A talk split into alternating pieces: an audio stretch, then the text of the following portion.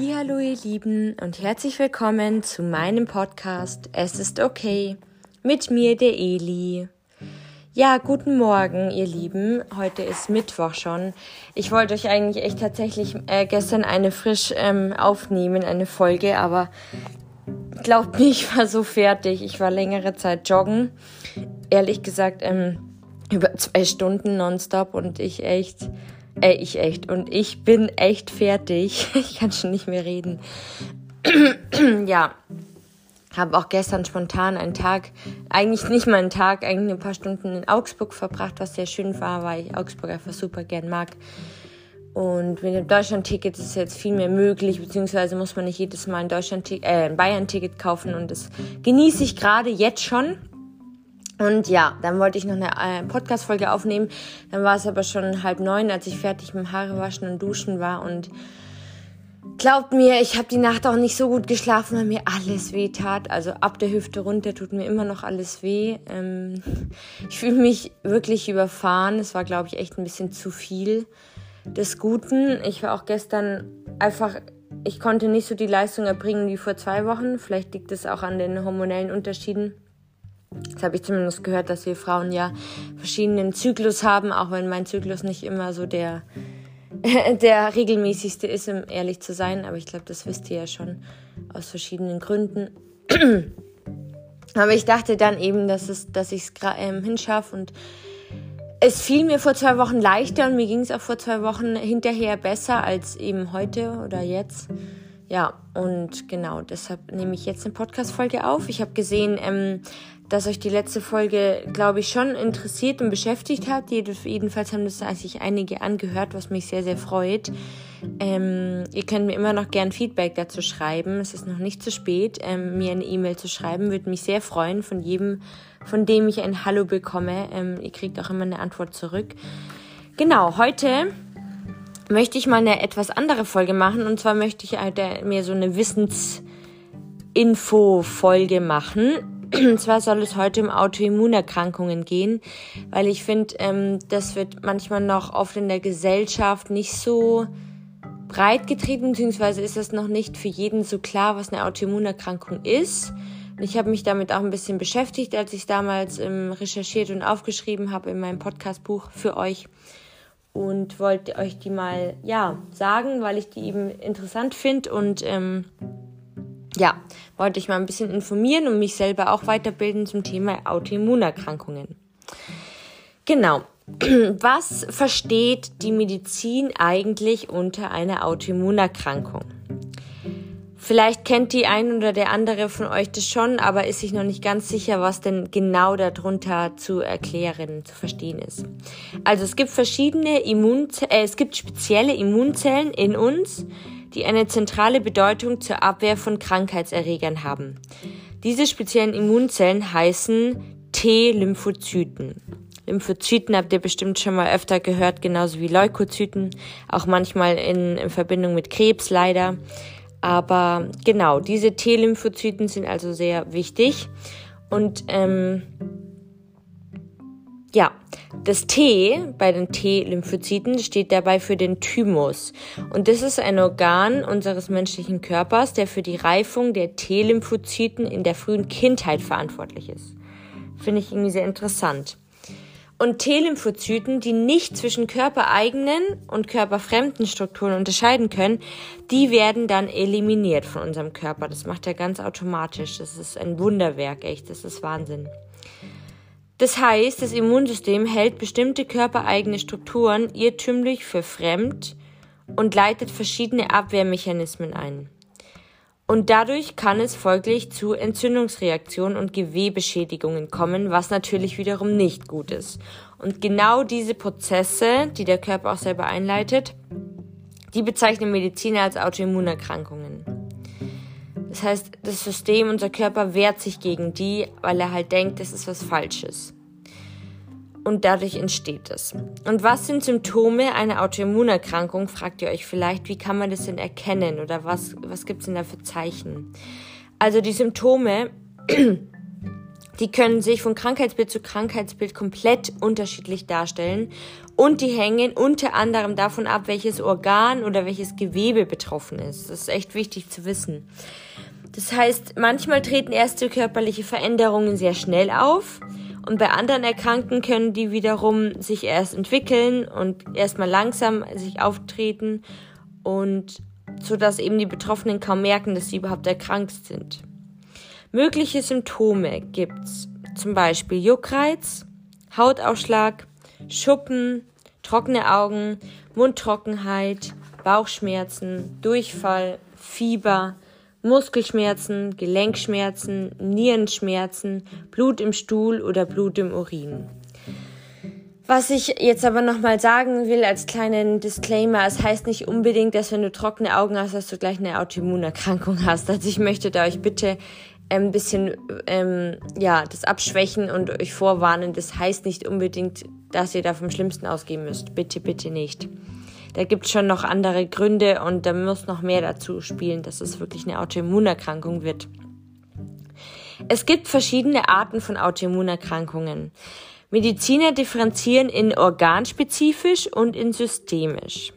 Organspezifisch bedeutet dabei hier, dass sich das Immunsystem selektiv, also genau ausgewählt, gegen ein bestimmtes Organ, beispielsweise die Schilddrüse, Darm oder Bauchspeicheldrüse oder Haut richtet. Und darunter fallen unter anderem äh, die Autoimmunerkrankung Colitis ulcerosa, Morbus Basedorf und Diabetes mellitus Typ 1. Kennt ihr bestimmt. Das sind auch drei schon auch bekanntere, würde ich jetzt mal sagen. Bei einer systemischen Autoimmunerkrankung greift das, System, das Immunsystem dagegen verschiedene Organsysteme an. Es richtet sich also gegen das gesamte System. Und ein Beispiel dafür sind Lupus, Erythri Erythematodes, Sjögren-Syndrom und das, die rheumatoide Arthritis. Die häufigsten Immunerkrank äh, Autoimmunerkrankungen sind die chronische Entzündung der Schilddrüse, also auch Hashimoto-Thyreoiditis genannt, die Schuppenfläche, Schuppenflechte, Psoriasis genannt, Typ 1 Diabetes, chronisch entzündliche Darmerkrankungen wie Colitis ulcerosa oder Morbus Crohn oder Multiple Sklerose, Glutenunverträglichkeit, Zöliakie genannt, Rheumatoide Arthritis, Lupus erythematodes, Myasthenia gravis, Morbus Bechterew, Autoimmunhepatitis, Sjögrens-Syndrom und das Guillain Barré-Syndrom oder Guyon. Also es tut mir leid, es sind echt Begriffe, das ist echt krass. Also die muss man mal alle untereinander auflisten und durchsprechen und üben. Das ist äh, manchmal gar, gar nicht so leicht auszusprechen. Es tut mir leid an der Stelle, falls ich irgendeine Autoimmunerkrankung falsch ausgesprochen habe. Ich wollte sie nicht beleidigen. Aber es ist wirklich nicht leicht. Genau. Wie erfolgt die Diagnose einer Autoimmunerkrankung, fragt ihr euch vielleicht. Wie kann man denn das ähm, letztendlich wirklich feststellen. Also zuerst erfolgt natürlich meistens ein persönliches Gespräch mit deinem behandelnden Arzt, in dem dieser dich unter anderem über deine Beschwerden und die Krankheitsgeschichte und Erkrankungen innerhalb deiner Familie befragt. Und anhand dieser Infos kann der Arzt meistens schon eine Verdachtsdiagnose stellen und danach folgt meistens eine Blutuntersuchung, die dem Nachweis möglicher Autoantikörper im Blut dient. Und dabei gibt es verschiedene Autoantikörper, die für bestimmte Autoimmunerkrankungen charakteristisch sind, wodurch dein Arzt eben feststellen kann, um welche Art von Autoimmunerkrankungen es sich handelt. Dann die andere auch sehr oft gestellte Frage, sind Autoimmunerkrankungen denn ansteckbar oder vererbbar? Also, Autoimmunerkrankungen laut der Medizin und meinen Recherchen sind nicht ansteckend und bei vielen Autoimmunerkrankungen sind aber familiäre Häufungen zu finden. Das heißt, Geschwister von Betroffenen erkranken wesentlich häufiger an einer solchen Erkrankung als die restliche Bevölkerung. Das heißt, es hat schon ein bisschen was auch mit der, mit den Genen und ähm, ja, dem Vererben zu tun.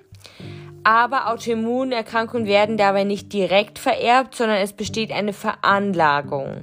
Mediziner sprechen hierbei von einer genetischen Prädisposition. Gut, auf gut Deutsch gesagt heißt das nichts anderes. Das heißt, es ist eine wahrscheinliche, eine höhere Wahrscheinlichkeit, es zu bekommen durch diese genetische Veranlagung beziehungsweise genetische Prädisposition.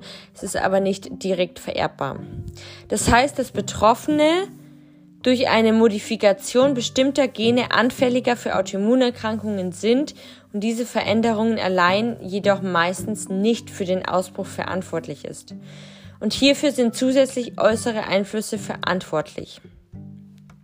Wer ist von Autoimmunerkrankungen denn am häufigsten betroffen? Kann man da irgendwie einen Schluss ziehen oder eine, ein, ein, ja, ein Ergebnis ziehen? Also, ich habe herausgefunden, dass weltweit circa 5 bis 8 Prozent der Bevölkerung von Autoimmunerkrankungen betroffen sind und Frauen leider weitaus häufiger unter Autoimmunerkrankungen leiden als Männer. Etwa 80 Prozent aller Erkrankten sind also weiblich. Das ist schon sehr, sehr viel. Leider.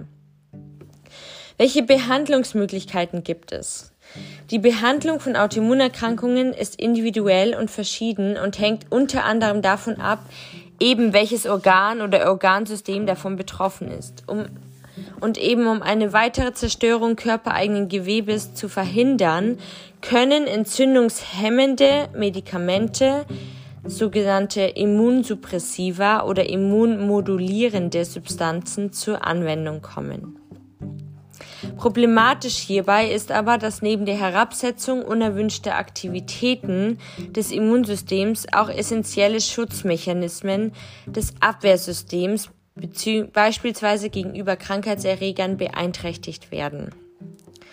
Das heißt, bei bestimmten Autoimmunerkrankungen kommt die sogenannte Plasmapherese zum Einsatz und diese ist umgangssprachlich als Blutwäsche bekannt und dieses Verfahren dient dazu, schädigende Autoantikörper vorübergehend aus dem Blut zu entfernen. Das heißt, man kann schon was machen mit dieser Plasmapherese, aber es ist natürlich auch nicht immer leicht und nicht bei jedem Fall auch so anwendbar. Sind Autoimmunerkrankungen heilbar, habe ich mich gefragt, weil ich finde, das ist schon, also ich habe Gott sei Dank toi toi toi glaube ich jetzt aktuell keine. Ich will jetzt nichts Falsches sagen. Ich weiß, dass ich in mir veranlagt habe, leider den, den, also Typ 3 Modi-Diabetes. Das ist nochmal auch eine andere Variante von, ähm, von Diabetes, was genetisch ist, ähm, durch meinen Opa, der Typ 1 hat und ähm, ja, das ist in mir veranlagt und das ist meistens tritt das aber auch bei jungen Menschen eben auf, deshalb Modi-Diabetes Typ 3. Aber ähm, ich habe mich mal gefragt, ob, ob halt generell, wenn man anderes bekommt, ob das eben heilbar ist. Weil ich glaube, wenn man, egal, ja, eben ähm, Schuppenflechte oder eben ähm, Morbus Basedorf oder ähm, Hashimoto hat, was vielleicht auch einige schon kennen, das kann auch schon sehr, sehr belastend sein und vor allem, das beeinträchtigt halt echt das Leben und es ist halt ein große, ein großer Faktor im Leben und in der Lebensweise und deshalb habe ich mich gefragt, ähm, ob die denn heilbar sind. Und die Prognose von Autoimmunerkrankungen ist individuell sehr unterschiedlich und hängt unter anderem von Art und Schweregrad der Erkrankung ab. Das heißt, eine Heilung bei Autoimmunerkrankungen würde bedeuten, dass beschädigtes Gewebe sich bis auf den Ausgangszustand wieder komplett regenerieren kann, was aber nicht immer möglich ist. Das ist leider die Wahrheit, aber ich will auch die Fakten sagen und nichts beschönigen. Wie zum Beispiel die vorhin angesprochene Hashimoto-Thyreoiditis. Ziel der Therapie ist daher die sogenannte Remission, das heißt eine vorübergehende oder dauerhafte Abschwächung der Symptome, also dass man versucht einfach möglichst viele Symptome und Schmerzen oder eben ja ähm, Faktoren davon runterzubringen und abzuschwächen.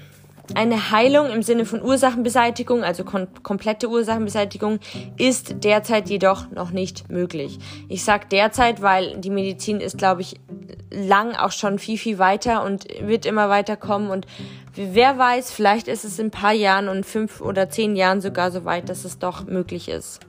Wäre echt schön, aber ja, man weiß ja nie. Es kann ja sein, dass die Mediziner das schaffen, auch irgendwann dann tatsächlich genauso wie bei Krebs eine, eine gut wirkende Therapie zu finden.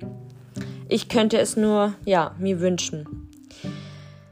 Die letzte Frage, kann ich Autoimmunerkrankungen vorbeugen?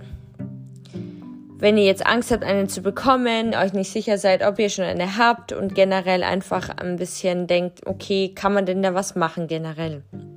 Also, da die genauen Ursachen von Autoimmunerkrankungen bisher nicht vollständig geklärt sind, ist keine sichere Vorbeugung möglich. Zudem besteht oft eine genetische Prädisposition, was ich eben vorhin schon genannt habe. Das heißt also, dass manche Menschen eine erhöhte Anfälligkeit für die Entstehung von Autoimmunerkrankungen aufweisen. Diese Neigung ist ihnen aber oft bis zum Ausbruch der Erkrankung oft nicht bekannt. Eine Stärkung des Immunsystems durch eine gesunde Lebensweise mit ausgewogener Ernährung, genügend Schlaf, viel Bewegung, möglichst wenig Stress ist natürlich empfehlenswert. Aber das ist, glaube ich, bei vielen Krankheiten so. Das habt ihr bestimmt schon öfter gehört. Es ist meistens immer besser, wenn man möglichst sein Leben in Balance hat, wenn man auch genügend Freizeit hat. Ähm, ja, eine Balance für sich findet und nichts im Extremen macht. Ich glaube, das ist generell immer ein ich glaube, ein guter Tipp für viele Sachen. Das kann man fast schon generalisieren. Ich glaube, das würde auch keinem schaden. Hm, genau. So viel dazu. Ähm, ich hoffe, diese etwas andere Folge, mehr informative Wissensfolge, Podcast-Folge hat euch Spaß gemacht. Ich hoffe, dass es euch soweit gut geht, ähm, dass ihr noch gut durch diese restlichen zwei Tage kommt und dann die Woche gut überstanden habt und das Wochenende ähm, genießen könnt. Vielleicht ist das Wetter ja auch bald wieder schön. Also heute ist ein bisschen Durchhänger hier in München, aber es war ja auch gestern gar nicht so schlecht, ähm, wie es eigentlich angesagt worden ist. Genau, und wir hoffen jetzt einfach alle, dass es bald Sommer wird und dass es so hält, die Temperaturen. Zumindest ist es bei mir so, dass ich das echt genieße und allein schon wegen dem Wetter dann meistens bessere Stimmung habe, wenn es einfach wärmer ist und schöner ist. Ja, genau. Macht's gut. Bis nächste Woche. Alles Gute euch. Eure Eli.